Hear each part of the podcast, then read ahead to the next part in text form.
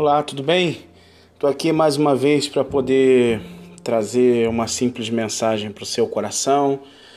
É, de repente você está na agitação, na correria da sua semana, mas me permita poder compartilhar com você essa breve reflexão e eu espero que o Eterno de alguma forma possa é, falar ao seu coração nesse momento. Mas sem delongas, eu, eu durante o final de semana pensei muito sobre isso, sobre como às vezes nós estamos diante de dificuldades, diante de problemas, diante de às vezes de uma percepção de que é, nós não, não temos saída para o momento que nós estamos vivendo.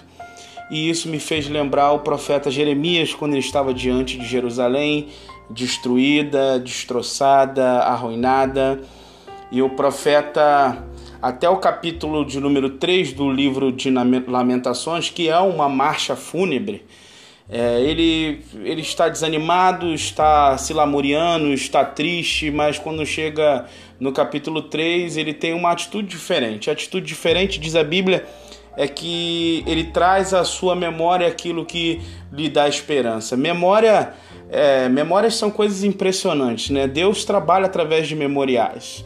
A ceia é um memorial que nos remete ao que o Senhor Jesus fez e ao que ele ainda há de fazer naquele grande dia quando nós banquetearmos de novo com ele. Nos remete a esse fato. Quando Josué atravessa o Jordão junto com Israel, ele pega 12 pedras, Deus manda que ele faça isso e coloque as 12 pedras para que as gerações futuras lembrem do que o Senhor fez através da vida de Josué e como Deus deu o livramento para eles atravessarem o Jordão. Deus trabalha através de memoriais.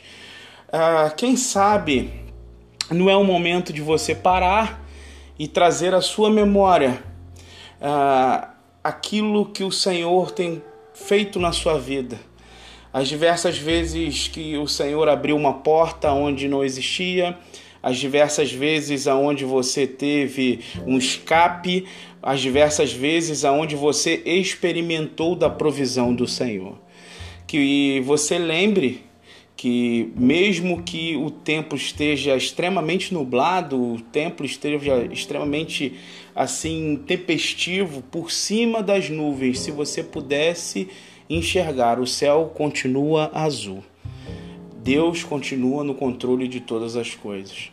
Que Deus te abençoe, que essa palavra entre no seu coração e que você traga à sua memória aquilo que possa lhe trazer esperança.